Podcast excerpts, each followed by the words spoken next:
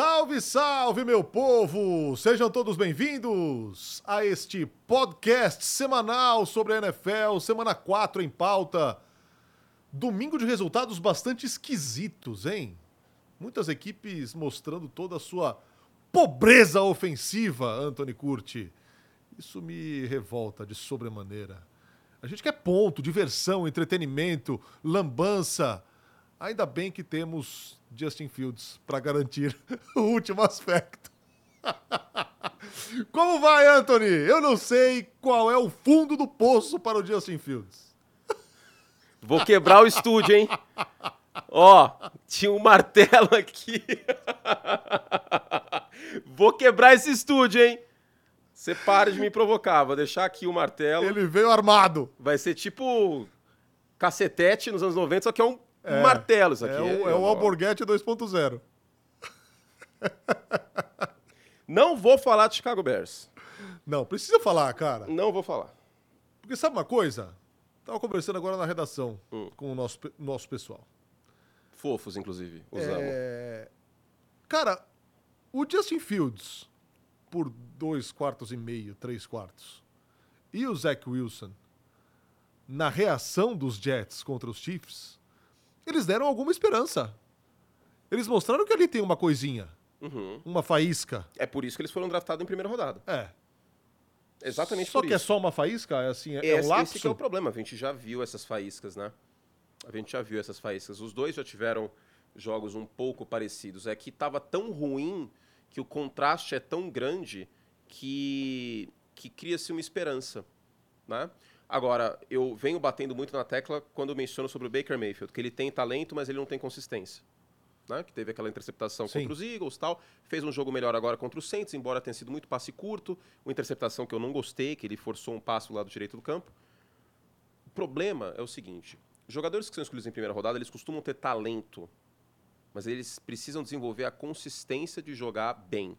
É muito mais difícil para um quarterback isso. Os grandes quarterbacks eles são consistentes. Você não tem 40 touchdowns numa temporada, 35, passa de 30, passa de 4 mil jardas, se você não tiver consistência. E isso é uma coisa que os dois não têm e até agora. consistência acontece... Mas foram bem ontem, pelo amor de Deus, tá? Sim. Foram bem. Foram bem. No geral, o Zach Wilson sofreu o fumble no final, que matou a partida. Sim, houve polêmica de arbitragem, a gente pode entrar nisso depois. E o Justin Fields foi muito bem durante três quartos independente. Ah, mas jogou contra uma defesa que tomou 70 pontos e a defesa dos Broncos é uma várzea. Beleza. Mas ao que compete a ele, ele foi bem. Teve um touchdown maravilhoso, inclusive, que se fosse o Mahomes, estava repercutindo até agora. Que ele escapa da pressão. Agora eu não lembro para quem foi. Foi no meio do campo, no início da endzone. Eu não lembro para quem foi. Se foi para o Matt, para quem foi essa bola. Mas foi muito bem naquela jogada e bem no primeiro tempo inteiro. Só que aí veio um fumble esquisito e a interceptação que o alvo era o, o Tyrande, inclusive o Colt Matt, e, e, ele depois, o Tyrene, eu não sei se é verdade ou não, né? Às vezes ele pode estar querendo blindar o Fields. Falou que ele pensou em uma rota diferente, eles não estavam na mesma página e veio a interceptação. Agora, Narda, a gente já não viu ano passado o Justin Fields perdendo vários jogos no final, não conseguindo fechar partidas. Segunda partida contra os Packers foi assim, por exemplo. Né? Ele terminou melhor o final da temporada, estava muito mal neste ano. E algumas vezes eu falei, ele tem culpa sim, e a comissão técnica é uma zona. A comissão técnica ajudou um pouquinho mais, colocando ele fora do pocket, ele correndo, e ele soltou a bola mais rápido também. Agora eu quero ver se ele consegue fazer isso com consistência. Eu acho que é muito sobre isso, cara, porque ficou muito nítido no jogo do, dos Chiefs contra os Jets. É, como a coisa mudou de figura quando o Zach Wilson passou a soltar a bola mais rápido. Sim. Com Esse confiança. negócio de dormir com a bola na mão, que o Mahomes também fez ontem, né? E dentro do que você falou aqui de encontrar consistência, até os melhores encontram inconsistência, uhum. eventualmente, uhum. como aconteceu ontem Mahomes com o Patrick ontem. Mahomes, Sim. né? Tava loucaço, loucaço. As interceptações dele. Se é o Justin Fields, a gente tava aqui... Macetando. Desancando a madeira nele. É. Então, é, assim, são caras... O Zach Wilson ontem mostrou que tem alguma coisa ali. Tem, o talento que eu falei. Ele nunca teve consistência. Agora, a questão é manter. Mas isso que é o mais difícil. Uma, uma pista do que tem que ser feito estava ali. Exato. Isso que é o mais difícil. Porque, por exemplo, eu vou dar um outro exemplo de um quarterback que é melhor que esses dois, tá? Mas o Daniel Jones. O Daniel Jones fez uma partidaça contra os Vikings nos playoffs do ano passado. Que tudo que podia dar certo para os Vikings deu, o meio do campo estava muito aberto, ele correu com a bola. Ele não vai fazer aquilo com frequência. Não. Porque ele não tem consistência de talento suficiente para mostrar isso. Embora o Daniel Jones seja melhor do que o Justin Fields e o Zach Wilson. Isso é óbvio. Isso é óbvio. Até o mais raivoso torcedor dos Giants sabe disso. Né? Isso é um fato. Daniel Jones não é melhor que muita gente, mas ok. Então, uh, isso é uma coisa que o Peyton Manning diz algumas vezes, né? Que o grande problema de você ser um quarterback inexperiente na NFL é que você olha assim, você vê um vespeiro na sua frente. E ao passar do tempo, se você consegue evoluir e criar confiança, o jogo vai passando mais devagar na sua frente. Porque você já viu muitas coisas, então você consegue antecipar essas coisas. Agora, não é todo mundo que consegue ter esse superpoder, vamos dizer assim. E acho que é isso que separa os grandes quarterbacks da NFL dos quarterbacks medianos, que eu brinco que é o quarterback batata frita, que é o uhum. acompanhamento, e dos quarterbacks pobres da NFL, os quarterbacks ruins da NFL, os quarterbacks que atrapalham na NFL.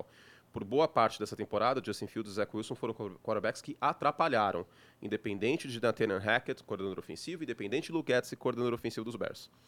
É uma pena para os dois, que foi uma quase vitória. Os Jets estão 1-3 e os Bears estão 0-4. E a situação dos Bears ela é muito pior do que a situação dos Jets. Sim. Muito pior. Sim. A defesa dos Bears é uma grande piada nesse momento. O que não tira também o bom trabalho que o, que o Russell Wilson fez é, passando curto a bola. Talvez tenha sido o melhor jogo do Russell Wilson pelos Broncos. Mas a defesa dos Bears hoje, para mim, é uma das três piores da NFL disparado. E tem um componente disparado. que é muito importante no jogo de ontem. É, era um jogo de extrema pressão pro Zach Wilson, além da normal. Sunday Night, né? Sunday Night. Todo, a quantidade cara, de famosos que tinha lá. Não, sim. Não. Virou tô... o evento nos Estados Unidos e, essa e, semana. E uma chance dele mostrar alguma coisa num jogo grande, no horário nobre. E agora, agora a questão é a seguinte: quando você joga num time que o seu entorno não é bom, você obviamente tem a pressão de ser um, um, um draftado cedo, é, né? Sim. Você obviamente tem essa pressão. Agora, quando o time é bom e fica muito nítido que você é a causa desse time uhum. não deslanchar, acho que o peso que ele carrega é muito maior. Sim. Então, é, começou muito mal o New York Jets e ele conseguiu, dentro do mesmo jogo, reagrupar e conseguir e, e levar o time a uma reação. 6 de 12 em passes de 10 a 19 jardas, então ele conseguiu passar bem em média e longa distância, que é uma coisa que ele não estava conseguindo com consistência. Por outro lado, defesa dos Chiefs, tamanquinho gostoso, hein? Foram para a Holanda, compraram 11 tamanco, vestiram esses tamanco aí. Seu Steve Spanuolo poderia ter sido mais agressivo com blitzes, por exemplo, e não foi. Quando voltou a ser, teve resultado no final do jogo. Os Chiefs, na minha opinião, a defesa dos Chiefs, que até o jogo de ontem era uma das 3, 5 melhores da liga, cedendo menos de 15 pontos por jogo, ela jogou muito soft contra o Zach Wilson. Muito. Ela não respeitou o Zach Wilson. E aí, quando ela viu que a água bateu na bunda, aí eles começaram a ser agressivos e mais a sua personalidade de defesa dos Chiefs. E aí aquele fumble foi o derradeiro. Ah, mas teve erro de arbitragem. Não achei um escândalo a falta existe contato. Achei que foi falta? Não, eu não achei que foi falta. Mas teve muito erro de arbitragem pior na NFL do que esse. E por outro lado, o, essa questão da arbitragem é um fator. Assim como se os Chiefs tivessem perdido, inter, as interceptações do Mahomes teriam sido um fator. A defesa dos Chiefs também teria uma parcela de culpa. Então a gente tem que prestar um pouco atenção, porque como a questão da arbitragem, às vezes ela é muito binária, às vezes ela é muito sim ou não, às vezes ela é muito erro e acerto, parece que tudo se resume à arbitragem. E eu não acho que é por aí. Existe uma discussão, ok, ok. Exato. Mas não é só por aí. Perfeito. Teve o fumble do Zach Wilson. Os Jets, por melhor que o Zach Wilson tenha jogado, quantos pontos os Jets fizeram? 20, que é a marca média da liga. Os Patriots a gente está batendo semana sim, semana também, e os Patriots têm o máximo de 20 pontos nessa temporada. Fato. Então, assim, a gente não pode esquecer também do anteparo que a gente usa. Porque, como a barra era muito baixa para o Zach Wilson, Parece que ontem ele virou Aaron Rodgers e não foi por aí. Ok? Ele jogou muito melhor do que a expectativa e por isso existe esse contraste e tal, e eu dou mérito para ele. Agora, também não foi como se ele tivesse colocado 30 pontos. Se o jogo tivesse sido 30 a 27 ou 33 a 30 e o erro de arbitragem no final tivesse acontecido, aí eu até entendo essa narrativa ter um peso muito maior. Super entendo. Agora, começar a falar que a arbitragem privilegiando os Chiefs, etc., que não querem é, deixar o Mahomes perder. Só começam como sempre. Mas sabe, mas você sabe que assim, os Chiefs perderem não é ruim para a NFL, para a narrativa da liga. Deixa a divisão mais competitiva. De fato. A, NFL não quer... seis, sete últimas. Né? Gente, olha a Fórmula 1 que está acontecendo. As, o número de menções em redes sociais. Vocês acham que a Liberty Media está feliz com a Red Bull dominando? Se, se, se, eles pudessem fazer alguma coisa, eles impediriam isso. E provavelmente vai acontecer no regulamento da Fórmula 1 no futuro. A NFL não quer um time 14-3. Não querem isso. Eles querem os, os, Chargers, que que estão no segundo maior mercado da liga competindo. Eles querem os Broncos, que é o maior mercado do meio oeste, entre a costa oeste e, e, e, e o Missouri, competindo. Eles querem os Raiders, que acabaram de se mudar, competindo. Se a NFL puder escolher, eles não querem os Chiefs dominando tudo. Porque de um jeito ou de outro, perdendo esse jogo ou não, os Chiefs vão para os playoffs, que é Sim. o que eles também querem, óbvio. Né? Mas eu Por acho que uma Mahomes. grande teoria da conspiração, que os Chiefs vão ajudar, eu não... não. Contra Nova York? Ontem foram beneficiados. Sim, sim, foram. Foram. Foram, mas eu não acho que existe um dolo em relação não, a isso. Entendeu? Não, não. Eu não marcaria aí, aí você dizer que é roubo e coisa do tipo. Exato. E muita gente fica esperando, ah, vocês não comentam a arbitragem como devia. As pessoas esperam que a gente diga que é roubo. Não vai acontecer. a não ser que o juiz diga e fale, olha, eu roubei, eu ganhei dinheiro para isso, Exato. aí beleza. Aí é um grande esquema já. Mas, cara, Narda, os caras vão roubar propositalmente contra Nova York, que é o maior mercado da liga. Desculpa, mas eu não consigo comprar essa teoria da conspiração. Porque não, os, um se tem um, um time que precisa gigante. de vitória, são os Jets. Gente, daqui, não é só prime time, não. Daqui duas semanas, eu acho que daqui duas semanas, o único jogo do horário passável é Eagles e Jets. É o America's Game of the Week da P... Enfim. É tipo o Prime Time. A NFL não, não, se fosse assim, a NFL não ia prejudicar os Jets, cara. Eles precisam dos Jets mais competitivos, porque não tem como mudar o calendário inteiro, entendeu? Vamos repetir aqui o, o, nosso assunto de abertura, que era a análise de Justin Fields e, e Zach Wilson, porque informa a nossa cabine de comando que houve um travamento e tem muita gente que perdeu esse início de análise aqui de tá. Justin Fields e Zach Wilson. A gente falava que eles começaram muito bem o jogo. agora, não tem problema. Quantas pessoas estão online? Vamos olhar. Pode vamos começar olhar agora, eu não divulguei ainda, porque eu divulguei o link errado. Ah, é? Que é, beleza, hein? Isso acontece. É a gente falava de Zach Wilson e também de Justin Fields, que fizeram um bom jogo, no caso do Justin Fields, por três períodos. E o Zach Wilson começou mal, levou o time a uma reação espetacular contra o Kansas City Chiefs e no final acabou cometendo um fumble ali que ele mesmo chamou a responsabilidade e disse que a responsabilidade da derrota é dele. É o ato que se espera de um quarterback, né? Como é, líder. Maturidade mas, que não teve ano passado. Se não fosse ele, a reação não teria acontecido como aconteceu, não. porque ele jogou muito, muito bem em determinados momentos do jogo. Exato, ele mostrou um pouco do talento que fez ele ser draftado uh, no topo em, em 21. Aliás, essa classe do draft 21, ela tá uma grande desgraça, daqui a pouco a gente pode falar sobre isso, né? Porque só ah, o Trevor Lawrence faz alguma coisa e mesmo assim o Trevor Lawrence não está fazendo tanta coisa assim neste ano. De novo, está começando com um arranque de Opala álcool com carburador. Depois a gente fala sobre o Trevor Lawrence. Hoje a gente pode ficar 7,5? 7h20? O Liga às 8 Pode. só. Hoje, hoje, hoje vai ser longo, gente. Hoje eu quero bater recorde aqui, 1.700 pessoas. Vou bater recorde aqui. Recorde de permanência no ar, inclusive. Exa Todos os recordes. Isso aí, isso Tem quase aí. Quase 800 já, muito obrigado. Isso hein, aí, o mês de outubro vai, vai nos privilegiar. Inclusive, sabe o que eu descobri ontem? O quê? Trevor Lawrence, libriano. Eu ouvi você falando no final da transmissão. Eu ri em casa sozinho. Eu ri em casa sozinho. Faz aniversário quase junto comigo, dia 6. Que beleza. É, não, que a, a Laura Rutledge falou, você vai passar o aniversário aqui em Londres e tal, pá. Enfim, é uma pessoa calma, né, Trevor Lawrence. Você vê que esse negócio de signo não tem nada a ver, né? Não. Que, assim, você é um lord calmo, eu sou completamente chiliquento, louco, tô com um martelo aqui, ó. Quem não viu que tava travado... Eu sou eu calmo um... onde que eu sou calmo? Você é... Né, você não é muito calmo, não. aqui, ó, tem um martelo no estúdio, eu peguei aqui para quebrar a TV, se o, se o Fernando começar a me provocar sobre os Bears. Vamos lá, deu tempo Rod... do povo chegar, né? O Rodrigo Pastor falou aqui: internet e Justin Fields, trava no momento mais importante. Mas aí seria no final do podcast, não no início. O problema. Trava no melhor momento que o povo queria ver a sua reação. Vamos lá, Fields. vamos lá, de novo. É... Mas não vai ser igual, né? Infelizmente, mas agora já foi. Pagar a conta de, de internet, hein, ESPN? aí a denúncia. Ó. Olha.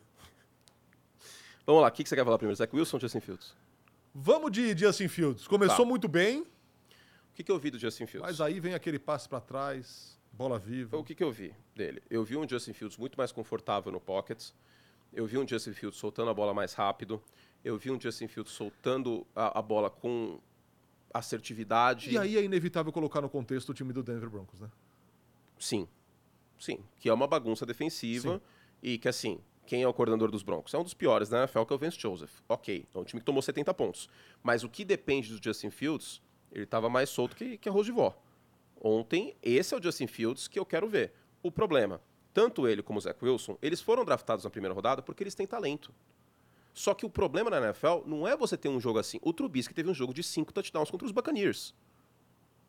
Cinco ou seis touchdowns. Isso vai acontecer. Isso vai acontecer. O Mac Jones teve uma temporada de 2021 acima da média. O problema na NFL é a consistência. É muito difícil você ter consistência em alto nível. Para você ter uma temporada de 4 mil jardas, para você ter uma temporada de 30 touchdowns, você tem que ser consistente durante cinco meses. E isso em qualquer profissão é difícil. E o que separa os quarterbacks que resolvem dos quarterbacks que são um acompanhamento e dos quarterbacks pobres é essa consistência em alto nível. Que o Patrick Mahomes tem, que o Josh Allen tem, que o Joe Burrow saudável, que não está, não está, isso a gente tem que falar no programa também, tem. É isso talento, o Justin Fields e o Zach Wilson, eles têm talento. Porque se eles não tivessem esse talento, eles não seriam escolhas de primeira rodada. O que o Zach Wilson fez em BYU, contra um calendário mais fraco, e o que o, Zach, o que o Justin Fields fez em Ohio State, mostraram esse talento puro, bruto. Mas eles são um diamante bruto. Eles não são um diamante perfeito, pronto. E talvez eles nunca sejam, como N outros quarterbacks nunca foram. E vale lembrar, metade das escolhas de quarterback em primeira rodada dão errado. Por que dão errado? É só por causa da comissão técnica? Não, não é só por causa da comissão técnica. Ser quarterback na NFL, eu acho, honestamente, o trabalho mais difícil dos esportes americanos. Com todo respeito à função de ala no basquete, ao goleiro no hockey, ao arremessador, abridor, o pitcher no beisebol, não existe função mais difícil do que um quarterback no futebol americano. Tendo a concordar. Não existe. A quantidade de coisas que você tem que saber, processar, antecipar, você tem que ter um cérebro muito afiado.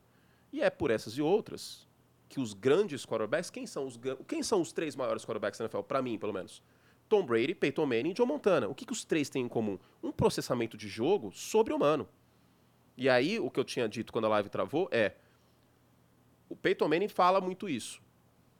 Quando ele entrou na NFL, você pega os números de interceptações do Peyton Manning nos dois primeiros anos, 98 e 99. 98 foi um horror, quase 30 interceptações. 99 ele também teve um número alto. Era um quarterback muito interceptado porque ele forçava muito bolas, porque ele não tinha uma leitura pós-snap adequada. E aos poucos a coisa foi melhorando. Às vezes melhora, às vezes não melhora. Quantos e quantos quarterbacks de primeira, primeira rodada ficaram pelo caminho? Paxton Lynch. Eu posso ficar o dia inteiro, AJ Manuel, eu posso ficar o dia inteiro aqui citando. E eu vou te dar um outro exemplo, que não foi primeira rodada, foi segunda. Gene Smith. O que, que melhorou no Gene Smith? Isso. Ele mesmo fala, eu virei um estudioso da, do com jogo. Com exceção da semana 1, né? Que ele fez umas lambanças ou, É, mas a, a linha ofensiva estava desfalcada, segurou muito a bola, o segundo tempo foi ruim. Mas a semana 2 foi muito boa, a semana 3 foi muito boa. Então, assim, eu acho que existe motivo para você, torcedor dos Jets, ficar otimista. Eu acho que pode... Você, torcedor, pensando em torcedor, tá? Eu não estou sendo analista aqui, estou sendo torcedor. Sim, existe.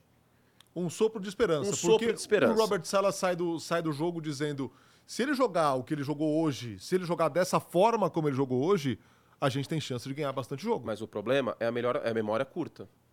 Porque semana passada contra os Patriots ele não fez nada. Nada. Semana retrasada contra os Cowboys ele não fez nada. Em uma semana ele tomou o quê? Tomou um ayahuasca com o Rodgers para mudar da água pro vinho assim, de Talvez. vez? Pode ser que sim. Mas. Aí você conclui que ele sempre teve razão. A culpa é da ayahuasca. Mas você sabe que o, o Aaron Rodgers ele foi dar palestra numa convenção psicodélica esse, esse ano, né? Eu te contei isso aí? Foi? Te mandei foto. Um palco meio é com verdade, as luzes neon. É verdade, e verdade. ele assim numa poltrona. E diga-se, muito legal a o, atitude o dele. Não.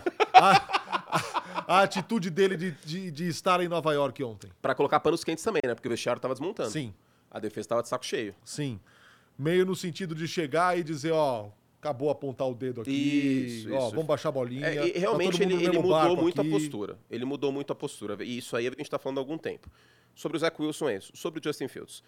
Eu vi a melhor versão do Justin Fields, só que essa versão ela não aparece com frequência. Não é com frequência, ela não aparece. Ela não aparece. Ela não aparece. Não existe frequência nenhuma nessa versão. Então, eu até mencionei, a, a live tinha caído. É, teve um touchdown que ele escapa da pressão na red zone, conecta no meio da end zone. Agora eu não lembro se foi pro Mooney, se foi pro Matt, não lembro para quem foi esse passe. Mas foi uma jogada que ele sentiu a pressão, ele conseguiu escapar assim, que se fosse o Mahomes fazendo, tinha quebrado a internet. Foi uma grande jogada. A comissão técnica ajudou um pouco mais nesse jogo também. Entendeu que não tem como, que o, que o Justin Fields não é o Brock Purdy. Ele não é um pocket passer. Não tem como deixar o Justin Fields no pocket e pedir para ele tomar a leitura rápida. Não, ele não vai fazer isso. Então, ele correu melhor com a bola, ele trabalhou melhor fora do pocket, ele soltou a bola mais rápido. Eu acho que o elenco de wide receivers fez uma boa partida também. O DJ Moore fez uma excelente recepção no início do jogo, foi touchdown. O Darnell Mooney apareceu mais. A linha ofensiva dos Bears fez um grande trabalho. Por outro lado, contra uma várzea defensiva comandada pelo Vance Joseph, Sim. que tomou 70 pontos semana passada. O mesmo vale um pouco para o Russell Wilson, que pegou, para mim, uma das três piores defesas da NFL. O que compete a Justin Fields e Russell Wilson jogando no easy? Sim mas fizeram o que precisavam. O Russell Wilson soltando mais passo atrás da linha, com mais compostura. Eu não mudo a minha análise em relação ao Russell Wilson.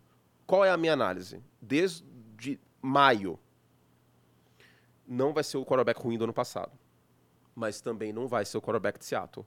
Eu vi um pouquinho mais o quarterback de Seattle nesse jogo. Também ajudado pelo Sutton, também ajudado pelo Jury, que apareceu mais nesse jogo. O Mims faz uma grande temporada. Ok mas não esperem o Russell Wilson de Seattle, porque esse não vai aparecer. E do outro lado tem um risco enorme, que é. Eu digo mais. Sabe qual é o maior problema de Denver e Chicago? São as defesas nesse momento. Não quer dizer que o ataque não seja.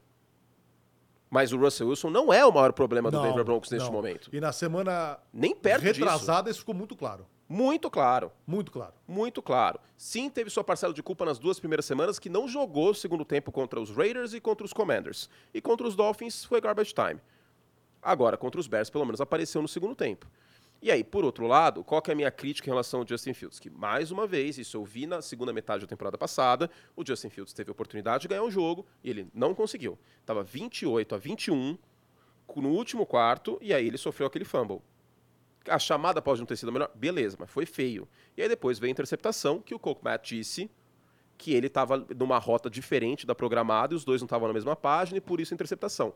Só que a gente já viu isso acontecendo muitas vezes. O que me corta o coração foi até uma, uma informação que agora eu não lembro qual foi o insider que cobre os Bears que, que mandou, que realmente me corta o coração pelo lado humano. Que a gente fala aqui, eu, às vezes a pessoa física fica muito pistola com o Justin Fields.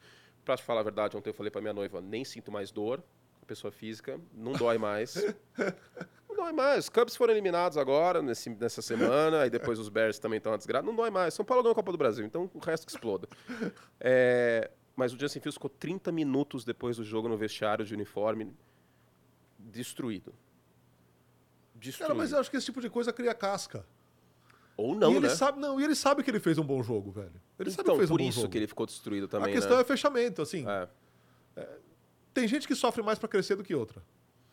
Sim que demora mais para crescer às pode vezes. Pode ser, uma questão de, de amadurecer e amadurecimento mais tarde. Agora, eu, eu, eu sei que quem está na audiência tá Chegamos aqui... a mil, hein? Muito obrigado mais uma vez por se, essa companhia maravilhosa. divulgar aqui, já divulgo mais. Daqui a pouco o Fernando começa a falar um pouco e você passa as transmissões se a gente tiver, aí eu... Tá bom. Aí eu, eu Da semana 5? Ainda não é, sei. Não tem ainda? Já temos? Vamos procurar. Manda, manda para Diegão aí, para o Papupuco. É... E eu sei que muita gente está aqui nessa live porque acha que eu, que eu vou ser que eu vou ser passional, que eu vou pistolar, que eu vou é, chegar a ponto de quase chorar e pegar esse martelo aqui e quebrar tudo. Eu sei disso. Então eu vou, vou, vou desapontar quem está aqui para isso. Independente de como o Justin Fields jogar, ele tem que ser o quarterback dos Bears até o final da temporada. Não tem que colocar o Bat, não tem que colocar ninguém no lugar. O Justin Fields precisa e a comissão técnica, que é uma zona, e a diretoria, que é outra zona, cara, ele precisa ter até o final do ano.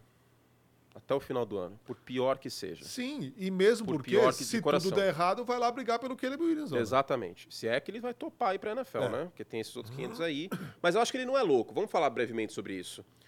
O Caleb Williams seria um completo xarope de que não querer ir para Chicago que inclusive foi eleito um dos maiores destinos aí turísticos dos Estados Unidos, hein? Tô vendo muitos outdoors em São veja, Paulo. Veja ao que ele está se apegando. O Cubs caiu ontem. O Bears está nessa draga danada. Os Bulls não classificaram, mas não trouxe para eles, né? Não tem nada a ver com isso. Exato. Aí o cara se apega ao lado turístico de Chicago. Mas é, aqui, aqui perto da ESPN tava aqueles relógios de, de que tem a temperatura, tava Chicago, eleita o melhor destino dos Estados Aí eu olhei assim e falei assim, cacete, alguma coisa a gente ganhou, né? Dirigindo assim. Falei, olha só coisa boa, cara.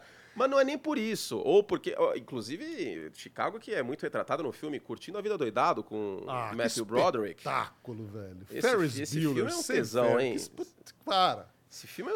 Isso é um Você clássico, sabe que, velho. filme, um dos motivos pelo qual eu torço pra essas desgraças é esse filme, né? Ah, é? Pesou. De verdade. Ele assistiu Coisa maravilhosa, cara. É um dos motivos, não sabe. Triste, né? É um Triste não, motivos. demais. Agora eu respeito mais. E, e aí, e aí puta, eu não vi o jogo ao vivo, tá? Bears e, e Broncos, que eu falei, não quero me irritar, eu vou ter transmissão daqui a pouco. E eu tava vendo Dolphins e Dolphins e Bills. Aí eu assisti o jogo hoje de manhã. Ai, cara, eu queria tanto que esse time desse certo, velho. O uniforme é tão bonito, o center field é tão legal. Cara, eu não vi ao vivo, aí o jogo, os caras estavam ganhando, tinha assim, jogando Continua bem. Continua a tentativa desesperada de achar por onde se apegar. Nossa, cara, eu falei, será, meu Deus? Escuta. Os humilhados serão. Mas o que eu tava falando de Chicago é que é o terceiro maior mercado dos Estados Unidos. E olha quanto dinheiro o Michael Jordan ganhou, sendo bom, claro, né? Mas em contrato de publicidade. Se o Caleb Williams for. Primeiro que a barra é muito baixa. Se ele passar para 4 mil jardas, ele já é o melhor quarterback da história dos Bears, se isso acontecer. é sério. Não estou exagerando. Não é exagero, é muito fato isso. Segundo que ele tem, ele tem muito a ganhar em termos financeiros, até porque são dois títulos em 60 anos. Eu estou contando o, o, Robertão aqui, tá? Tô contando o pré-brasileiro, porque mas vou te dizer, 63 não era nem Super Bowl. Para ele ser é, não vou dizer convencido, mas seduzido pelo projeto. Ah, tem que ser outra comissão técnica, pelo Cara, amor de Deus. Se a coisa continuar desse jeito aí, quem Sem vai querer? Condições. Não, se eu sou, se eu sou o Caleb Williams e o Luke Etzi e o Matt Eberflus ainda são head coach e coordenador ofensivo, eu não vou para Chicago. Eu volto para UFC. Para, né? Você pode dar beijo na boca em Los Angeles, você vai para Chicago ser treinado pelo Luke Etzi e pelo, pelo, pelo, pelo Matt Eberflus, que tem três vitórias. Ontem eu vi um meme, a Rainha Elizabeth faleceu e os Bears ganharam três jogos desde então. Desde que temos o Rei Charles III, os Bears ganharam três partidas. Isso já faz mais de um ano, irmão. Que coisa mais O Elon Musk não tinha comprado o Twitter ainda. Aí... Os Bears não venceram. Vi. Você viu essa já, esse meme? Os Bears não venceram ainda com o Elon Musk. O Twitter mudou de nome e os Bears não venceram ainda, cara. É inacreditável. É inacreditável.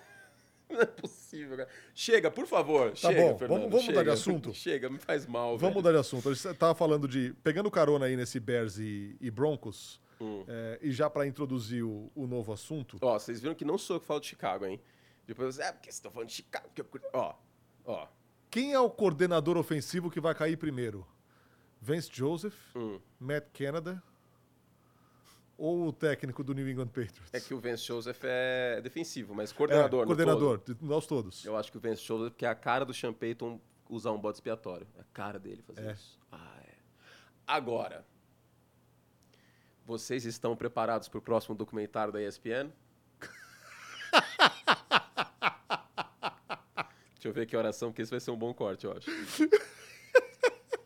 O novo já, técnico dos Patriots é o já, doutor. Já estou vendo o Robert Kraft. O novo técnico de New England é o senhor Bill O'Brien. Ah, sacanagem, Bill O'Brien! O Belichick vai comandar pelo telefone!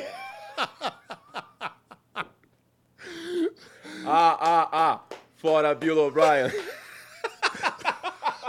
aí, o, aí o Conrado vai ser o Cícero. Por que Bill O'Brien? o recorte da chamada com o Cícero falando. Cara, é muito verdade o que o Cícero fala. A pergunta mais curta da minha carreira: por que doutor Valdemar? Achamos que a torcida é muito importante para o Flamengo. Eu consigo visualizar. Isso aqui, o torcedor americano não é tão passional que nem a gente, né? Agora, não acho que o Bill Ó, se você acha que o Bill Belichick vai ser mandado embora, isso não vai acontecer. Porque o Robert Kraft não vai ter coragem de fazer isso. Mas o filho do Robert Kraft que vai herdar o time eventualmente, seja porque o Robert Kraft vai né, daqui a pouco falecer, daqui uns 10 anos, 20, sei lá. Não estou dizendo pelo amor dele, não, pelo amor de Deus, mas é um senhor mais velhinho, assim como Dona Virgínia lá em Chicago. Questão biológica, tá, gente? Tá? Não estou torcendo pelo amor de ninguém, pelo amor de Deus. Mas que nem a gente falava da Rainha Elizabeth, que eventualmente o Rei Charles ia ser Sim, Rei Charles, né? lógico. né? É... O, o, filho do Robert Kraft, ele dá umas agulhadas no, no, no Belichick, tá? Não é de hoje. O Zed da Academia de Polícia, né? O, o, desculpa, o filho do Kraft. Ah, do é, Kraft. É, o filho do Kraft, acho que é Jonathan Kraft. É. Ele dá umas agulhadas no Bill Belichick. Não é de hoje. Se ele assume o controle da franquia, eu acho que a paciência acaba. E ontem eu falei na transmissão. Bill Belichick precisa ser contestado e começa a campanha pelo impeachment do General Manager Bill Belichick. É necessário uma separação igreja e Estado em New England. Cara, porque assim. Os ingredientes, quem escolhe, quem escolheu isso aqui foi ele. A gente tá aqui desde a semana 1 e, e essa não é uma coisa que possa ser é, muito contestada. A força desse Patriots, a unidade forte dos Patriots, ou mais forte, A defesa. é a defesa. Está dizimada por lesões, diga-se. tá bom. Tomou 38 ontem. E fez 3. Não, não tomou 38. Tomou 20. Teve dois, teve dois ah, turnovers. defensivos. é. Verdade, verdade, Tomou 20, verdade, aí que verdade, tá. Verdade. Aí verdade. que tá. E qual é a estatística? Quando o adversário faz mais de 20 pontos, esse cara aqui tem três vitórias na carreira. Tem menos de 30%. E aí? Fica difícil, né? Agora, qual que é o problema? O Mac Jones, e isso não é de hoje que é falado. Eu falo, você fala, Paulo Antunes fala, Ari fala, Wayne, Davis, Deus e o mundo fala, Belati, todo mundo fala. Tá aqui, todo mundo sabe disso, todo mundo tá careca de saber. É um carro 1.0. Se você tá correndo, fazendo uma corrida com um carro 1.0 e você sai da pista duas vezes, você não vai ganhar a corrida. Porque você tem um carro 1.0. O Mac Jones não pode jogar um jogo de erros como foi ontem. Porque se ele jogar um jogo de erros e o adversário capitalizar em pontos em cima desses erros, ele não tem motor, octanagem, cavalos para voltar na partida. Sabe quantas vitórias o Mac Jones tem quando o adversário fez mais de 27 pontos? Nenhuma. Nenhuma. Não tem. Ah, mas ah, Juju, ah, mas Hunter Henry. O Mac Jones tem ajuda? Não, não tem muita. O Mac Jones, o Mac Jones se ajuda? Não, ele não se ajuda. Os turnovers ontem foram grosseiros. Ele com aquele arranque de balsa, correndo fora do pocket, como se estivesse na praia, como se estivesse no Ibirapuera fazendo Cooper, com a defesa de Dallas, fora de casa, aquilo foi um absurdo. A primeira interceptação foi feia, a segunda foi pior ainda. Foi. Entendeu? Um passe que tinha dado certo dois minutos antes, ele saindo pelo lado direito, até falei na transmissão, lançando contra o movimento do corpo. Aí o que aconteceu? A defesa de Dallas falou assim: você vai fazer isso de novo? Tá bom, vamos interceptar você. Ele não é uma Holmes para ficar fazendo essas coisas. Tem certos quarterbacks que vão conseguir escapar de jogadas bizarras como essa. Josh Allen e Patrick Mahomes, porque eles são aliens. Ele não é alien. Ele tem um dos piores braços da NFL. O Em força. O assento dele é, tá quente? Com certeza. O Bailey Zapp foi no meio do jogo. Cara, gente. no meio do jogo, né? O Bailey Zapp entrou no jogo de novo. Quem é o Bailey? O Bailey Zapp foi cortado pelos Patriots. Ele foi cortado, depois trouxeram ele de volta. Foi cort... O Zapp não é nada demais. Não é nada demais. Fica esse sebastianismo de, oh, é o próximo Tom Brady. Toda... Quanto tempo que eu não ouço isso? Qualquer Zé é draftado pelos Patriots na sétima rodada vira o novo Tom Brady. Não é. O Zapp não é a solução, não foi ontem. Só que o Mac Jones também não é a solução. E se ele cometer um jogo de erros como foi na partida de ontem, não tem como os Patriots ganhar. Não tem como. E sim, está quente o assento. Porque, de novo, o Bill... E assim, outra coisa, eu não teria feito o que o Bill Belichick fez. Não teria. Não acho que ele, não acho que ele acertou. Do que de, de sentar o Mac Jones? Exato. Por que, que ele fez isso? Porque ele cria uma controvérsia de quarterbacks. Vai, a torcida dos Patriots de novo no Gillette Stadium pediu o Ah, vai. Ah, vai. E se o Zapp, por acaso, em um quarto, em garbage time, garbage time, que o jogo estava decidido, contra alguns jogadores reservas de Dallas em campo, tivesse jogado bem? E aí? A sorte até do, do, do Belichick do Mac Jones é que isso não aconteceu.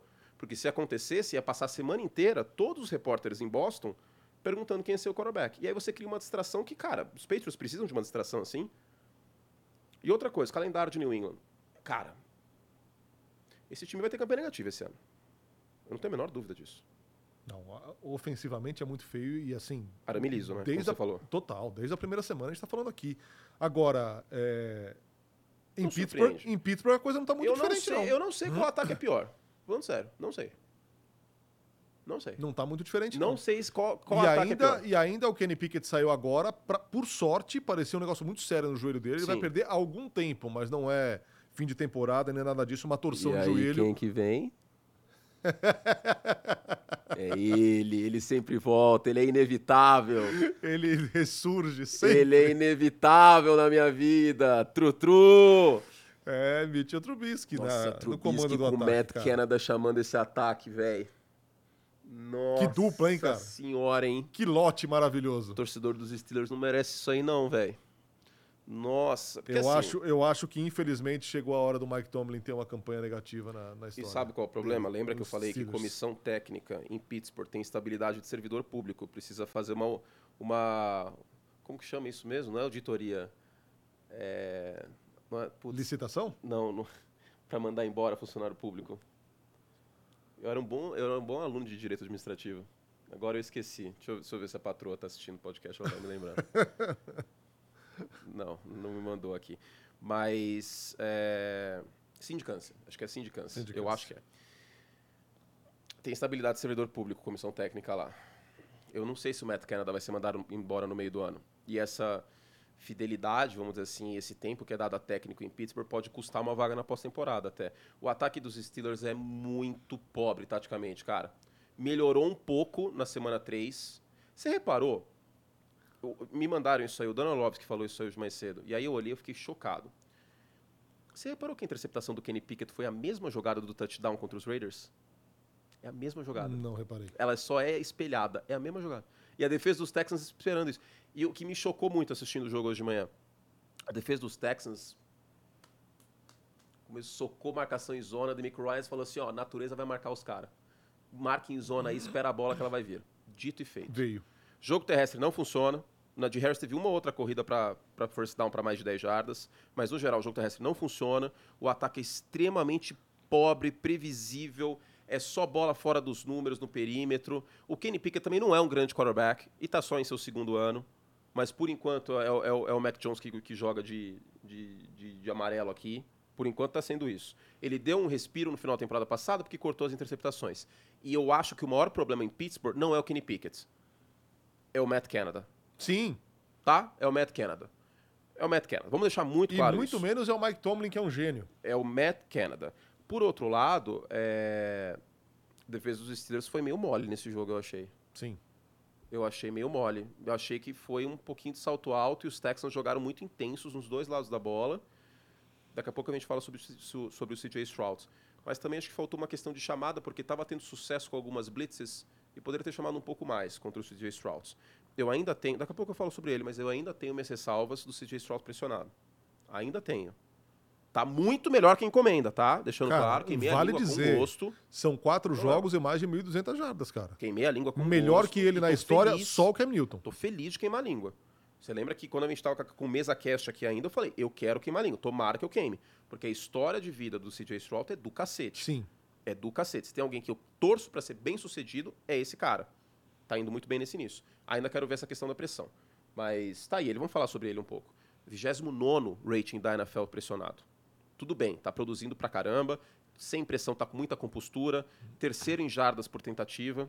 Então ele está conseguindo esticar o campo. E, e... Num time que a gente não dá, não pode dizer que é que ele está muito bem cercado. Não, ultra bem não. Cercado, tem jogadores né? que são bons ali. O Pierce, é. o Collins está jogando bem esse início de temporada. Mas tem muito buraco ali. Mas Robert Woods não é o que era na época dos Rams. Tem muito buraco. Larry Tunsil não jogou essa partida.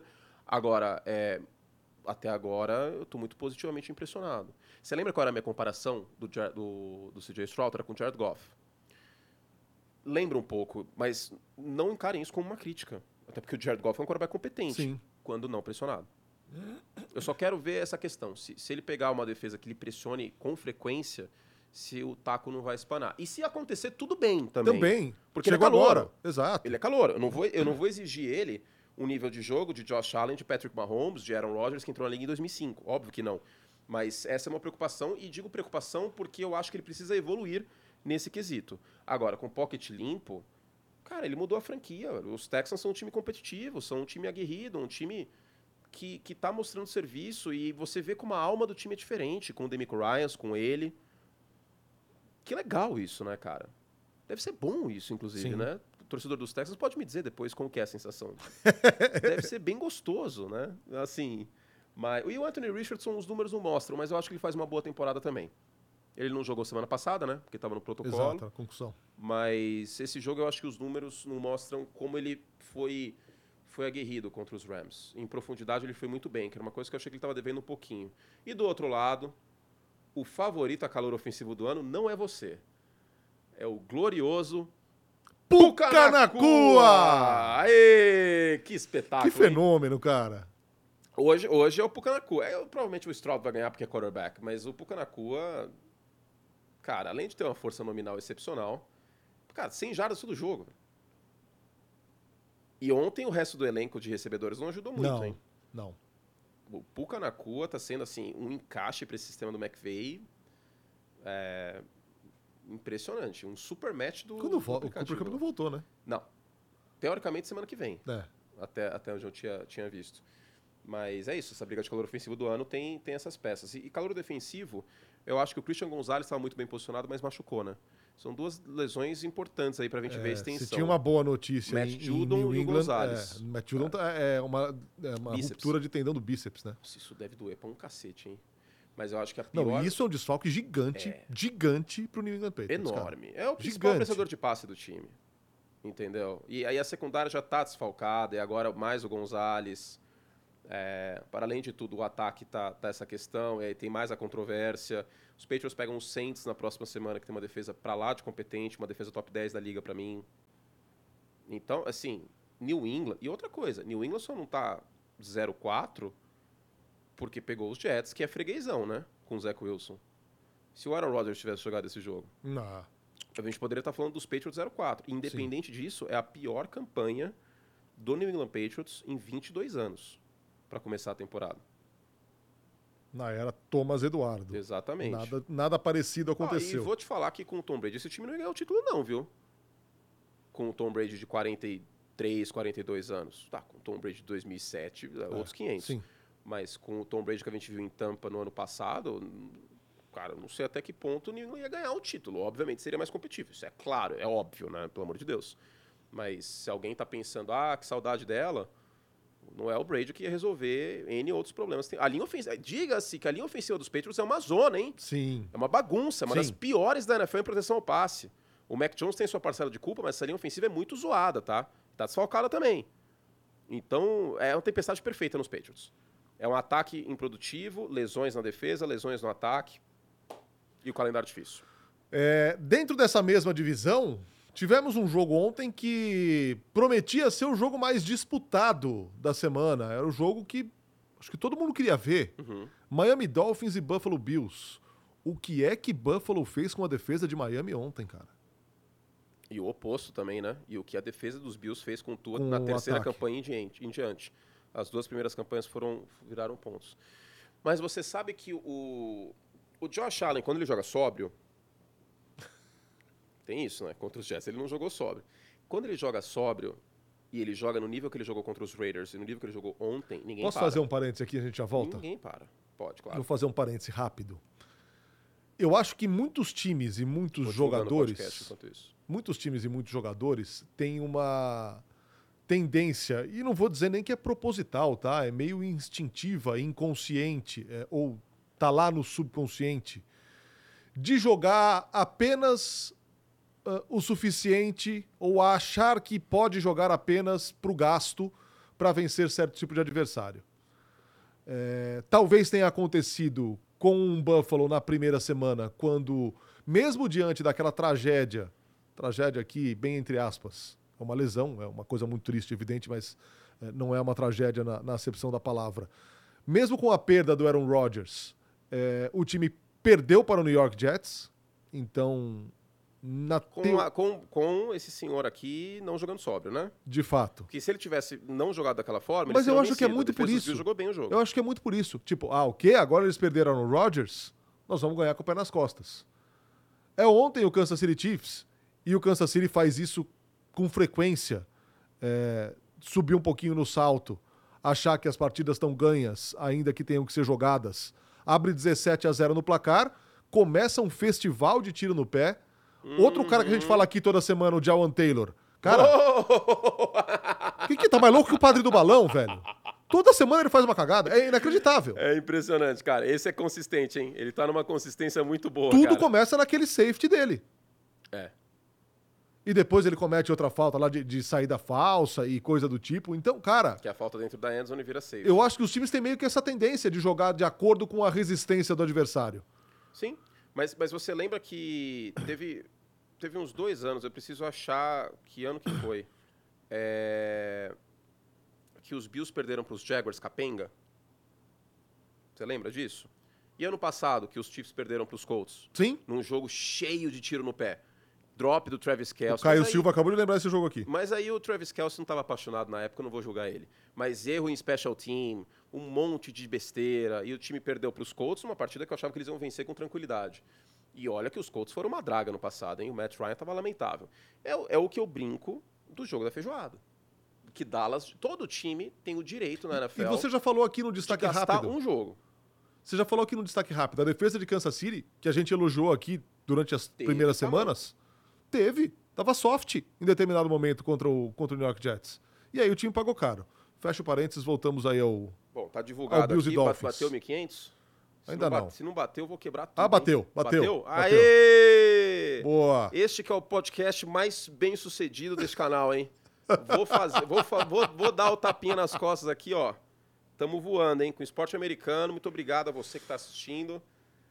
Porque De vocês, verdade, obrigado. Vocês são. Eu De posso coração. falar palavrão aqui? Pode, porque é YouTube, né? Que não vai pra TV, tudo bem. Sou... Vocês são F. Foguete! Vocês, vocês são o quarterback que eu gostaria de ter no Chicago Bears. Pronto. Agora voltando, eu acho que o jogo contra Miami ele tinha tanto esse aspecto de, de, de, cara de playoff, né? Que eu acho que Buffalo entrou, cara, com sangue nos olhos. Puxel! Puxel! Puxel! Puxel. Você sabe que a, a, defesa dos Bills ela tem que ter o mérito, mas eu acho que a atuação do Josh Allen, especialmente em profundidade com o Stephon Diggs, aliás, um marcando o Stephon Diggs, é uma brincadeira de mau gosto do Vic Fangio, né? É... E outra coisa, a defesa dos Dolphins lembra. Nossa, o que ele fez ontem com o cara. A defesa foi... dos Dolphins está sabendo que tem um bagulho chamado futebol americano e no rugby chama tackle? Porque o que perdeu de tackle ontem também foi sacanagem, hein? Minha Nossa Senhora. Agora, com o Buffalo pisando no acelerador, o que acaba acontecendo? O ataque dos Dolphins, especialmente no segundo tempo, ele ficou unidimensional. E uma coisa que foi muito bem sucedida com o Raheem Mostert, teve um fumble e não foi bem na partida. E com o Devon Etienne nos últimos, nos últimos jogos, o Etienne no último jogo, com o Mostert contra os Patriots, é o jogo terrestre. O jogo terrestre é um aliado muito bom para esse ataque dos Dolphins. Por quê? Porque você, além de você estabelecer além de scrimmage, seu adversário está com front com desvantagem para o jogo terrestre, ele entra muito mais fácil. E um outro ponto é que você pode usar o play action muito melhor.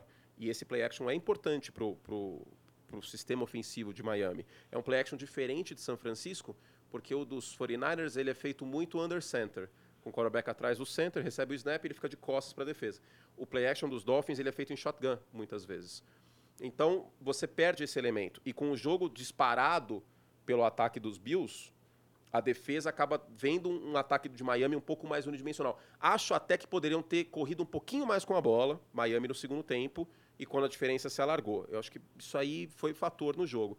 Mas eu não tiro mérito para Buffalo, que neste momento é o melhor time da Conferência Americana. Era o desempate com Miami. Porque Buffalo, junto de Cleveland, para mim, as duas melhores defesas da, da temporada, com mais do que mérito para São Francisco e para Buffalo. Ah, desculpa, para Dallas, que teve um Sim. jogo ruim contra a Arizona, mas em talento a gente sabe. Agora a defesa dos Bills um espetáculo. Porém, porém, você deve se recordar que eu estava bastante pessimista com o Buffalo Bills. Sim. E eram, eu cheguei a dizer aqui, acho que estava desconfiado. Eram três motivos. Você lembra quais eram os três motivos? Secundária, talvez? Não? Comissão técnica, porque o Ken Dorsey fez um trabalho ruim ano passado, estou menos desconfiado. O Josh Allen fez um grande jogo contra os Raiders também. Stephon Diggs sendo bem utilizado. Envelhecimento de defesa. Poyer não jogou. E o terceiro motivo era a questão do Diggs e do vexar implodir. Que Poyer só... não jogou, mas Damar Hamlin voltou e aí está feita mas a grande história do Davis ano. White também está fora, tá fora da e temporada. o Von Miller ainda não voltou. O que compensa é que o Gregory Russell está jogando pacas e o Leonard Floyd também. Mas me preocupa essa saúde desses jogadores. Me preocupa. Me preocupa a secundária dos Bills. Tá? Porque Buffalo ainda pega Kansas City nesse ano, Buffalo ainda pega Cincinnati, que só Deus sabe o que vai acontecer. Daqui, da semana 9, se eu não me engano, tem um Sunday Night que é Bills e Bengals. Então, a minha preocupação antes da temporada começar a comissão técnica e com o McDermott e o Ken Dorsey, eu estou menos preocupado. O McDermott foi para esse jogo tratando essa partida como um jogo grande, um Super Bowl. E, e o Ken Dorsey está chamando melhor o ataque nesse ano, o Stephen Diggs está sendo melhor utilizado, como foi nessa partida em profundidade. Brilhante. Agora, as lesões, infelizmente, estão acontecendo. Infelizmente. Isso aí é uma questão também de fatalidade, claro, mas infelizmente a gente está vendo acontecer o que a gente já viu acontecer com essa defesa. Se a defesa dos Bills estiver saudável, ela tem tudo para ser melhor da NFL. Mas me preocupa. É, porque assim, o bom é que ainda tem grandes. O Matt Milano está jogando para cacete. O Rousseau está muito Já faz bem. tempo, hein? O Leonard Floyd também. Esse time não está fazendo falta, o Edmonds. Até porque eu sempre falei que ele era superestimado. Eu não gostei quando os Bears contrataram ele. Acho ele muito superestimado. O Matt Milano salvava muito ele na cobertura ao passe. Mas enfim. E, e por outro lado, e o seu Miami Dolphins, hein? Qual foi o último. Tem a pauta do League hoje, inclusive. Qual é o último jogo grande que, que os Dolphins ganharam? Que tu e McDaniel ganharam? Fala, um jogo grande que eles ganharam. Perderam para São Francisco ano passado. Perderam para Buffalo no final da temporada, com o Tua, se eu não me engano. Perderam para Green Bay com o Tua no Natal. Perderam agora para Buffalo. Desculpa, jogo contra New England no Sunday Night Football da semana 2, Miami tinha que ganhar, era favorito. É, talvez tenha sido o maior jogo que, que o time ganhou. Pela rivalidade, sim, por ser um jogo divisional. Sim, mas o Tua tem um histórico já de bater nos Patriots do Belichick. Sim. Esse, esse é um fato. Agora, me começa a me preocupar, porque às vezes parece que jogo grande, Miami não está entregando. E eu senti os Dolphins ontem, eu não vou dizer que é salto alto, mas talvez de ressaca dos, dos 70 pontos da semana passada. Porque a partir do momento que a pressão começava a chegar no Tua, a partir do momento que ele saiu do, de ritmo, porque isso é uma coisa importante também. Eu vou falar uma coisa aqui que vão achar que eu sou louco. Tua e Dak Prescott não são muito diferentes nesse aspecto. São dois quarterbacks que precisam entrar em ritmo. Se eles estão fora de sintonia, fora de ritmo, com curto-circuito, eles começam a errar uns passos esquisitos. Os dois são muito assim. E ontem a defesa dos Bills começou a afetar o, o, o Tua quando pressionado. E aí a coisa desandou. Então, me preocupa, eu quero ver. Eu amo os Dolphins. Eu, eu, eu meu, aí, continuo com o palpite que o Miami vai ganhar a divisão. Não é o jogo de ontem que eu vou descartar isso por causa de um jogo. E aí eu vou esquecer que esse ataque foi o melhor da NFL nas três primeiras. Não vou fazer isso. Não, não. Tá? E assim, e, assim eu, como eu respeito muito o Buffalo Bills. E ontem ainda teve, ainda teve mostras desse ataque que a gente elogiou Sim, tanto aqui. Nas duas Por exemplo, foram impecáveis. todo mundo sabia que, meu, o, o, o Tyreek Hill faria uma grande, tempo, grande início de temporada. É, de repente o Jalen Waddle. Todo mundo sabia do talento do Tua. Ninguém sabia, por exemplo, que o A-Chain ia surgir desse jeito. E ontem ele foi para mais de 100 jardas de novo. Você é, lembra na época do draft que eu falava que era um encaixe muito bom, quando eu falei do draft dos Dolphins, por causa da velocidade dele? Assim, óbvio que eu não imaginava que ia ser o que está sendo, né? Pelo amor de Deus, né? Não sou. Não, eu já falei isso. A impressão que dá é que o McDaniel foi lá e me dá todos os melhores aí nas 40 jardas e traz para mim. É, me dá, me dá com os caras aqui. Esquema. Agora, o que me preocupa, eu não sei o fã de esporte aí no chat que tá falando, eu espero que, que isso passe pela cabeça do torcedor dos Dolphins, é que, cara, eles precisam começar a ganhar jogo grande. E lembrando que na semana 9 tem Kansas City Chiefs e Miami Dolphins em Frankfurt. Tem que ganhar esse jogo. Se você não bate os melhores, você não vai ser o melhor. Ponto.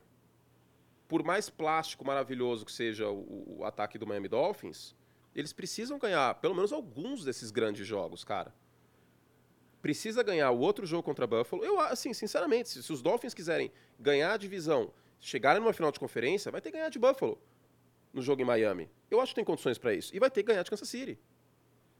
Se não, cara. É, claro. Porque claro, qual que foi o grande claro. fato? Sabe qual foi o melhor momento da temporada? Não adianta do... ganhar só o jogo que tem que ganhar. Sim, exatamente. Né? Sabe qual foi o melhor momento para mim? Foi a, foi, foi a última chave em relação ao Jalen Hurts ter virado realmente um, um, quarterback bom dentro do pockets e um cara que eu confio e que eu vou defender como um quarterback sim evoluiu, e a gente tá vendo isso, grande jogo contra o Washington dele, inclusive. De virada. Ele bater de igual para igual com o Mahomes no Super Bowl.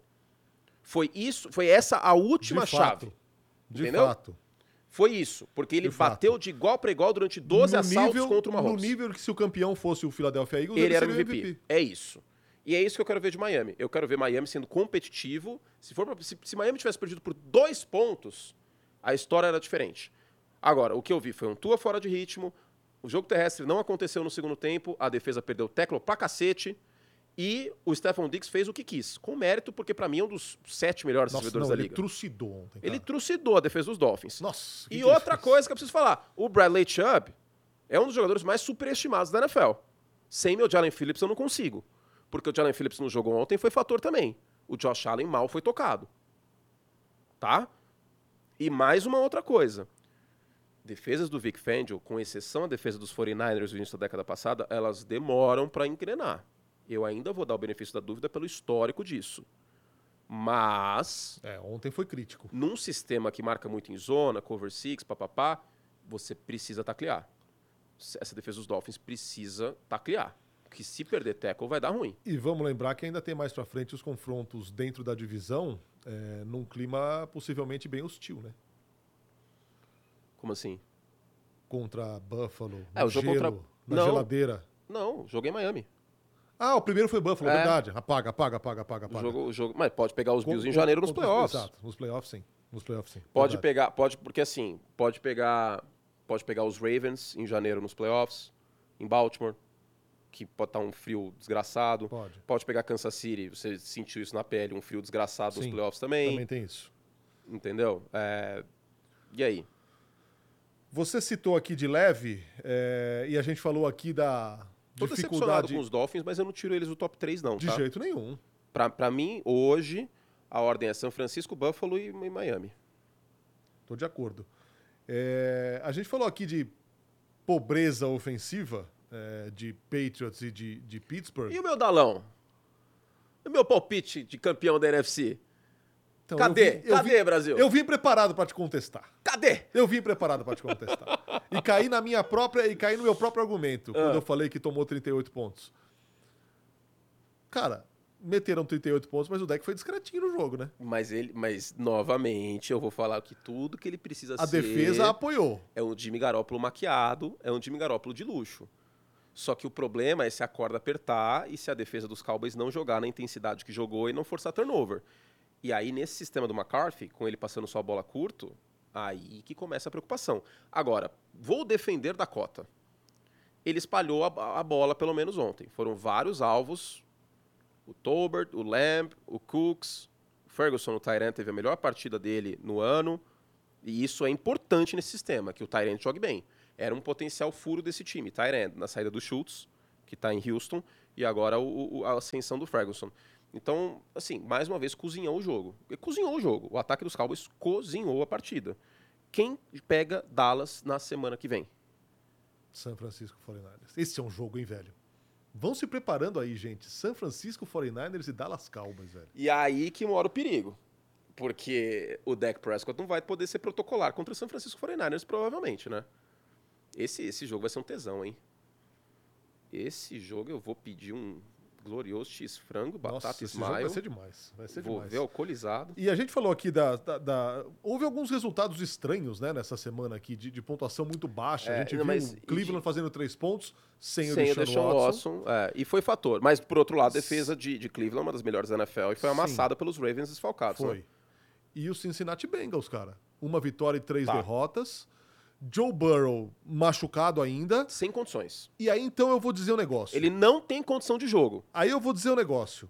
Quando o Jamar Chase falou, se não me engano, na semana 2, que ele achava que o Joe Burrow não deveria jogar enquanto não estivesse 100%, ele foi massacrado. É. Muita gente pisou na cabeça dele. Cara, eu acho que ele tem razão. Ele tem Porque razão. um Joe Burrow meia boca pode levar o Cincinnati Bengals a só isso aí, cara. Se o, se o, o Jake Browning, quarterback reserva, tivesse jogado essas quatro partidas, será que o resultado não teria sido um 3 da mesma forma? Provavelmente. E aí a diferença é a seguinte: ano passado os Bengals começaram 2-3. Muito se fala do 0-2, mas vale lembrar, eles começaram 2-3. Cinco jogos, campanha negativa. Se os Bengals tivessem começado 1-3 sem o Joe Burrow e ele voltasse agora saudável depois de um mês se recuperando, era outro panorama da temporada, né? Total. E, e pode parecer, e, e, talvez quem, quem torça para Ravens, Browns, Steelers, que a gente está passando pano pro Joe Burrow. Uhum. Mas, gente, vamos lá. 98, 99% de jogadas em formação shotgun. Não é esquisito? Previsibilidade do ataque. Não é esquisito? Por que, que isso está acontecendo? Porque ele não consegue fazer o drop back. Ele não consegue receber o snap e fazer o recuo de passe. Ele não consegue, ele não tem panturrilha. Gente, ele não tem panturrilha. E contra os Rams, foi a mesma coisa. Foi. Foi a me... Aqui o time ganhou o jogo. E aí isso aí ficou. E assim, os Rams foram muito mal em terceira descida, a defesa dos Bengals fez um bom trabalho, e aí isso aí ficou meio que na, assim, sabe, embaixo do tapete. Cara, eu assisti esse jogo hoje à tarde. O Joe Burrow não tem condição de jogo, cara. O que estão fazendo com o Joe Burrow? Isso é negligência. Ele não tem condição de jogo. Ele não consegue se mexer, Nardini. É, não, e você queima o cara, né? Como o, o Brandon Staley queimou o Justin Herbert na, na, temporada passada, na semana 3, se eu não me engano, que ele tava com a, com a costela, costela arrebentada, é. ele botou pra jogar e o cara não, foi cara, jantado. Ele não tem condição de jogo, ele não consegue se mexer. E tem o fator dor também, né? Óbvio. Claro. E o desconforto. E eu faço até a minha culpa aqui. Claro, e panturrilha é chato, velho. Sem dúvida. Eu faço uma meia-culpa aqui, que quando o Baker Mayfield estava no final da trajetória dele com os Browns, ele estava muito machucado e eu macetei o Baker Mayfield. Eu faço a meia-culpa, eu errei. Porque eu não, eu não dei a, o peso que eu teria que, que dar. E ano passado eu dei esse peso para o Josh Allen. E eu estou dando esse peso para o Joe Burrow. Não é porque é o Joe Burrow. Ano passado eu fiz a mesma coisa com o Josh Allen e eu falei muitas vezes isso, que o Josh Allen jogou machucado, com o cotovelo machucado. Só que panturrilha para quarterback, eu sei que parece algo tão simples, mas ele não tem a base, ele não tem a movimento. E uma, uma das grandes virtudes do Joe Burrow, duas. Uma, conseguir escapar numa terceira para 10, por exemplo, e ganhar a primeira descida, manter o ataque em campo. E a movimentação dentro do pocket, a frieza dele. Só que ele está jogando com medo, porque ele está jogando com medo de se machucar. Está parecendo o Homem-Aranha sem poderes. Quando ele perde os poderes no Homem-Aranha 2. Está parecendo isso. Ou super-homem sem poderes. Parece isso. Parece que ele tá sem, ele tá sem o superpoder dele. Tá, tá triste de ver. Não tem condição de jogo, cara. E assim, desculpa, mas um 3, dá uma semana de folga pro cara que claro, seja, velho. Claro. Não dá, tá muito feio. E aí, esse ataque dos Bengals, ele é todo predicado no talento do Joe Burrow. Ele, é to, ele não tem nada de assim, nenhuma floreação de, ah, muito play action. Não, não tem. Ah, muito motion. Também não tem. Ah, porque a solta se cruza. Não, é só verticalidade. É o puro talento do Joe Burrow. Esse é o esse é o sistema tático dos Bengals chama Joe Burrow. E aí quando o cara tá, eu, eu quase expressei uma, comecei a falar uma expressão que começa com M a primeira palavra e é B a outra palavra e tem um hífen, mas eu não posso falar porque senão o Mickey vai ficar chateado. Quando ele tá assim, desmonta. É assim que você explica três pontos. E a defesa dos Titans não é a melhor da liga, mas ela tem talento para pressionar o quarterback. Tem. E aí o Joe Burrow ontem estava encapsulado no pocket. Defesa que no ano passado Toda segurou o time assim, quando perdeu o Derrick Henry. É. Que foi bem, finalmente jogou bem foi nesse bem, ano, inclusive, bem. tá? E o Ryan Tannehill foi bem também nessa partida, em certa medida. Vamos entrar na última pauta aqui. Aí vocês estão preparando Fernando. as perguntas aí pra gente responder umas perguntas no final. 7-3. Umas 10 perguntinhas. Entrar na pauta que é São Francisco 49ers. Hum. 4-0. Sim jogando em altíssimo nível. E eu tenho um grande amigo aqui, jornalista de tênis, o Ale Cossenza, que manda para mim a seguinte mensagem: Patrick Mahomes, rating de passe nos primeiros nove jogos da carreira, 111.1. Brock Purdy, rating de passe nos primeiros nove da carreira, 113.6. Brock Purdy, cara. Brock Purdy.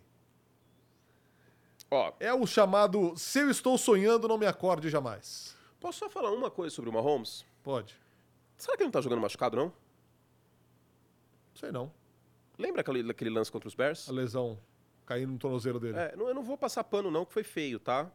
Nesse caso, mas só queria fazer essa, esse, essa ponderação. Brock Purdy, Christian McCaffrey e amigos. É, é o melhor time da NFL nesse momento para mim. São sete jogos, com tanta temporada regular do ano passado, são sete jogos consecutivos com esse ataque fazendo 30 pontos. McCaffrey hoje é candidataço a MVP. Candidataço não, não por minha culpa mas porque o prêmio de MVP é um é, grande quarterback. melhor quarterback do é. ano. mas, sim, se dependesse de mim, sim. Mas a gente sabe como, como funciona, né? Você lembra de 2016 que o Ezequiel Elliott jogou pra cacete e o calor ofensivo do ano foi o Dak Prescott? Sim. E quem devia ter sido era o Ezequiel Elliott naquele ano. Enfim. É, cara, ele tem 600 jardas, 6 touchdowns, 6 jardas por carregado. E ele pode jogar ainda melhor recebendo passes, tá? Porque ele não tem tantos alvos como running back atrás no backfield como como no, no, jogo aéreo. Ele é uma máquina, cara. E assim, eu até, até postei uma imagem nas minhas redes sociais que é o seguinte: quando você é o motor de um time com tanto talento quanto o São Francisco 49ers, isso diz muito sobre quem você é. Quando você consegue se destacar em meio a tanta gente boa, isso diz muito do quão bom você é. Entendeu? Então, assim, é, hoje, para mim, é o melhor running back da NFL. É o melhor running back Sim. da NFL. Até, até porque o Nick Chubb tá machucado e o Josh Jacobs não tá fazendo muita coisa na temporada como um todo, né? Então a competição também não tá ajudando. Mas independente disso, é o melhor running back da NFL, é o mais completo running back da NFL. E sobre Brock Purdy, eu acho que já falei nas últimas semanas sobre isso. Tudo que você pede dele, ele tá fazendo. A única coisa que a gente não viu ainda é um jogo 28 a 10 no, no final do terceiro quarto e ele tendo que buscar o resultado. Isso a gente não viu.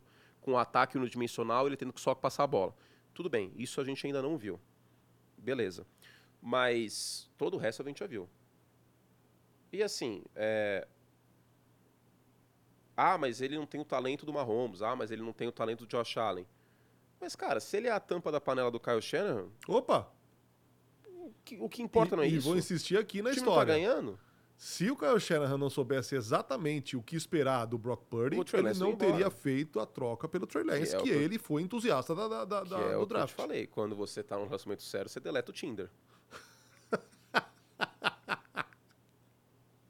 eu, nunca, eu nunca tive Tinder, deixando muito claro isso, é uma analogia pensando no terceiro. Não. Mas é isso. Se você está num relacionamento sério, você para de falar com os outros contatinhos, velho. Eu acho, e eu lembro que você levantou essa lebre e eu até concordei com você. Eu falei no League também.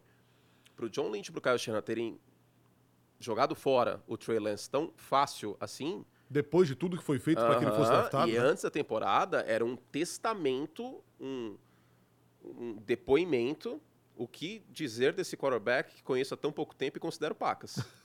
do, do Brock Purdy.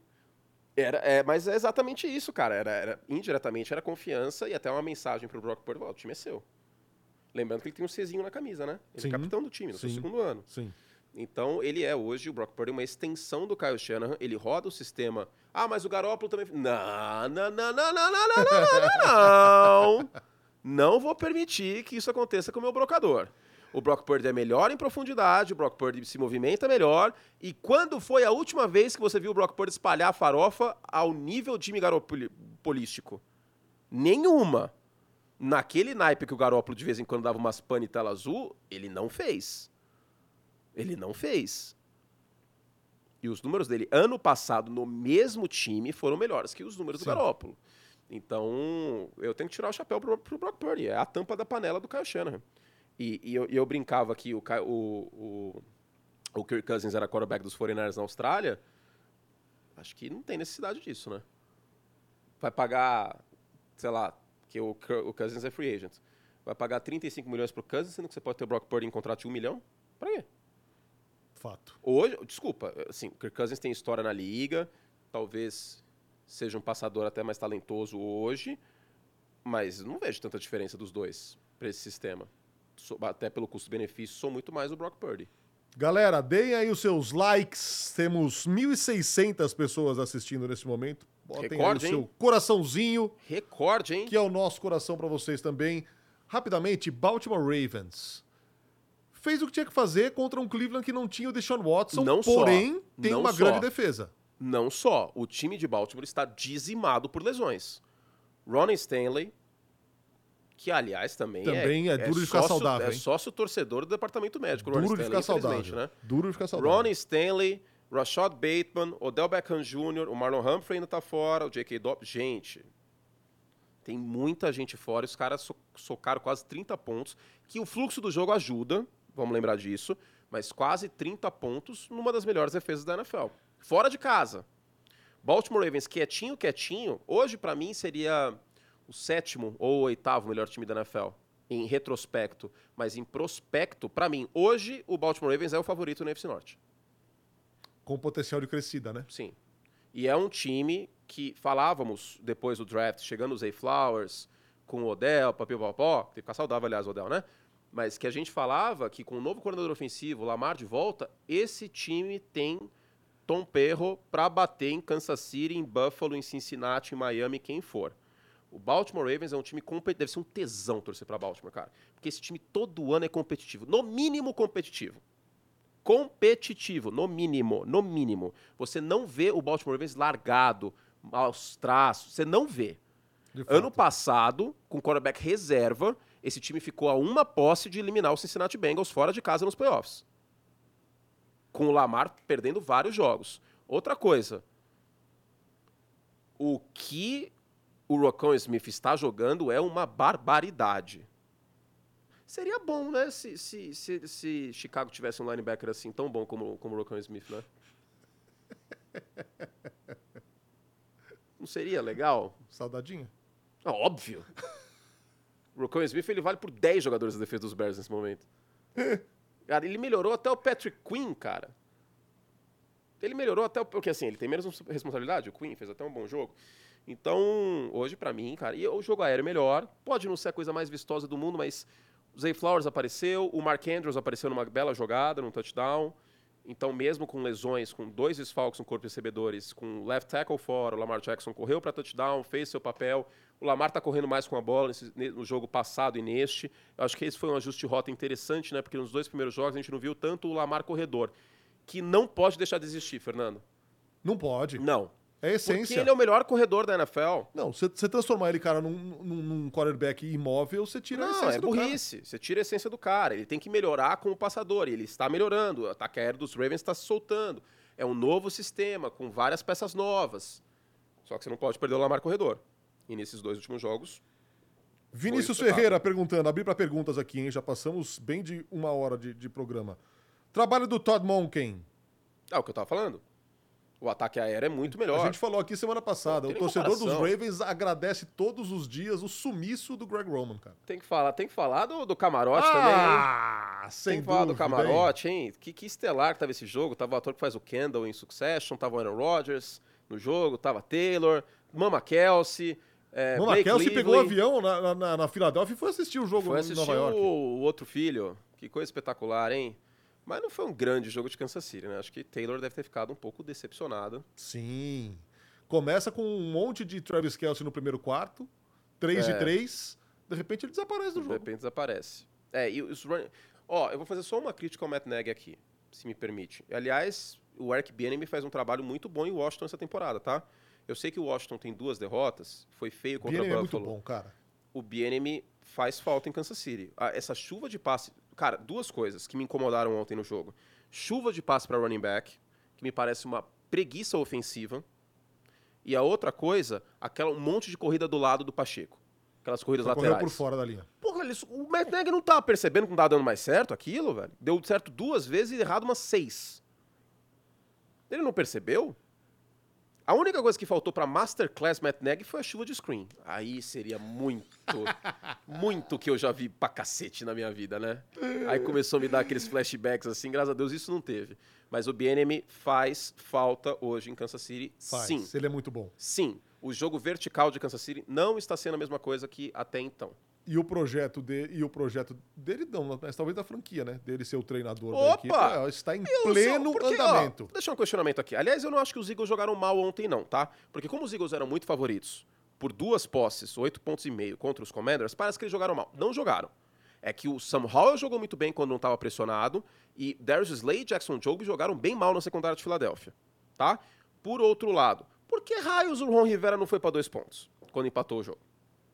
Sério mesmo, que você quer ir pra prorrogação fora de casa contra os Eagles, sendo Jake Elliott, que para chutar um chute de 52 jardas é dois palitos? Por quê? Assim, por quê? Vai para dois pontos, cara. Essa é uma vitória que poderia ser o diferencial na briga pelo white card, porque eu acho sim que os Commanders estão na briga do white card da Conferência Nacional. Estiveram ano passado com Carson Wentz, com Sam Howell, com o quarterback melhor, eles estarão. Pergunta aqui do Tam Games que é boa, cara. E confesso, eu não vi o jogo de ontem, do, dos Niners. Mas ele falou aqui ontem, uma recepção para nove jardas só, do George Kittle. E a gente viu uma tendência muito forte de George Kittle recebendo mais passes quando o Brock Purdy assumiu o time, né? Uhum. Ele falou que, tá, que ele acredita que está sendo pouco envolvido no jogo. Mas a gente viu o início de temporada sim também do Kittle, né? Antes do, do Purdy. O Purdy procurou bastante o Kittle. Mas acho que foi o fluxo do jogo. O McCaffrey acabou com a partida.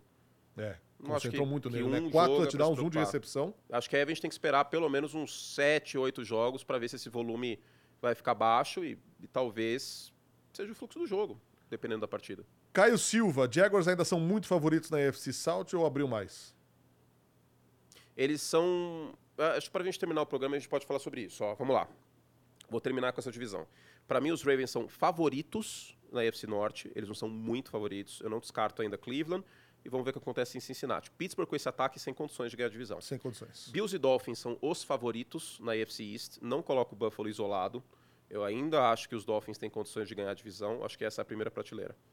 É... Os Chiefs são muito favoritos na AFC West.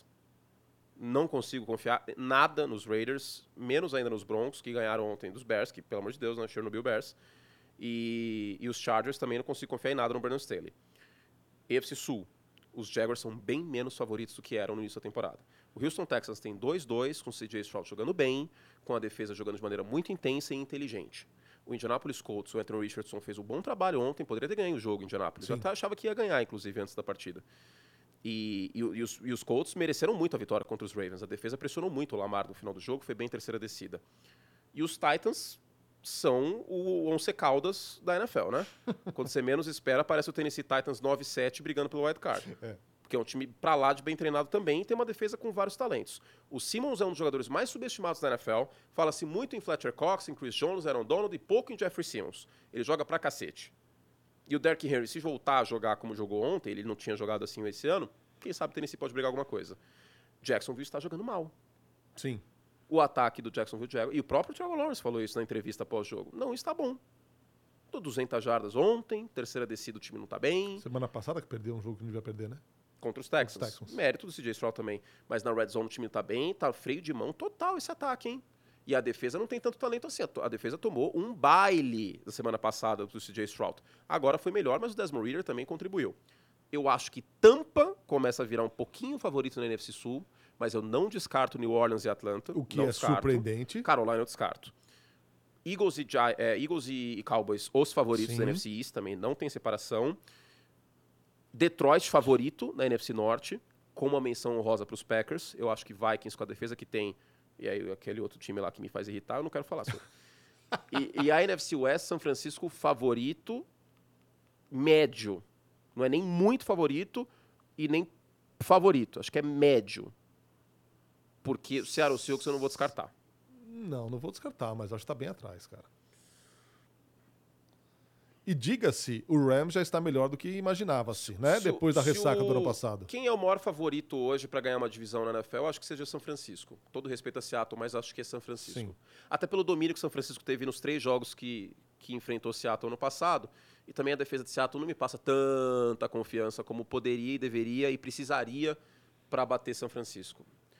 Mas eu acho que é por aí. Eu acho que é por aí. Muito bem, vamos fechando lojinha? Uma hora e vinte quase, hein? Hoje, hoje entregamos um bom conteúdo. Hoje hein? foi parrudo. Hoje temos cortes também, na, do meio dos intervalos das transmissões. Gastou a fita, hein? Ontem gastou tanto essa fita que a última entrada que eu tive ontem eu tava gago. Sério? Em casa, pelo menos, eu, eu me, vi, me, me vi assim. Juro por Deus, gastou a fita, não sei o que aconteceu.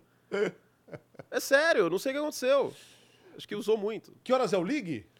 É, às 8. 8, né? 8. Daqui a pouco tem a ESPN League, depois tem o Monday Night Football com Seahawks e Giants. Quinta-feira, Commanders e Bears. Isso não é uma ameaça. É meu aniversário, É o jogo da quinta-feira.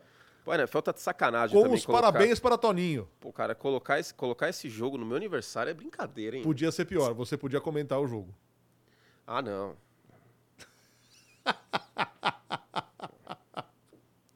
não, a produção gosta muito de mim se, se, Deus quiser, eu não vou comentar nenhum jogo dos Bears esse ano. Eu, ah, pô, eu mereço, cara. Merece, merece. Eu mereço. Merece. Eu sei que as pessoas querem ver isso para dar risada. Eu conheço o público que nós temos. Público sádico. Thumb Games tem no Star Plus. Todo jogo que é da ESPN 2 está no Star Plus. É. E aí, da ESPN 3 ESPN 4, não, não. por contrato Exato. com a senhora National Football League. É isso. Não é vontade nossa, é um contrato negociado. É não, isso. O João se pudesse, João... a gente colocava até o treino dos times. João Pedro, não, não vai dar sono, cara. Se tem uma coisa que não vai dar, é sono. Não. Vai ter entretenimento quinta-feira. Vai. Vai ter certeza. entretenimento. É, entretenimento, ódio, vontade de matar alguém. Vou ver, vou ver o jogo com esse martelo. Estamos aqui. estudando a possibilidade de colocar uma câmera na casa de Anthony comemorando Jamais. seu aniversário a e ESPN não, Chicago Bears. A ESPN não tem dinheiro para pagar isso. a ESPN não tem esse dinheiro que eu pediria para isso acontecer. Não tem. Valeu, já Toninho. Adianto, ó, Valeu, galera. se alguém tivesse ideia, por menos de 100 mil reais eu não faço. De coração, muito obrigado a todos que estiveram conosco aqui nessa última quase uma hora e meia. Muita, muita gente mesmo. Batemos 1.600 pessoas simultâneas. Podcast logo mais nos agregadores aí favoritos. Muito obrigado pela companhia. Semana que vem, seis da noite, estaremos juntos para mais um Semana NFL. Até lá. Tem muito jogo pra gente curtir. Combinado? Até daqui a pouco. Tchau.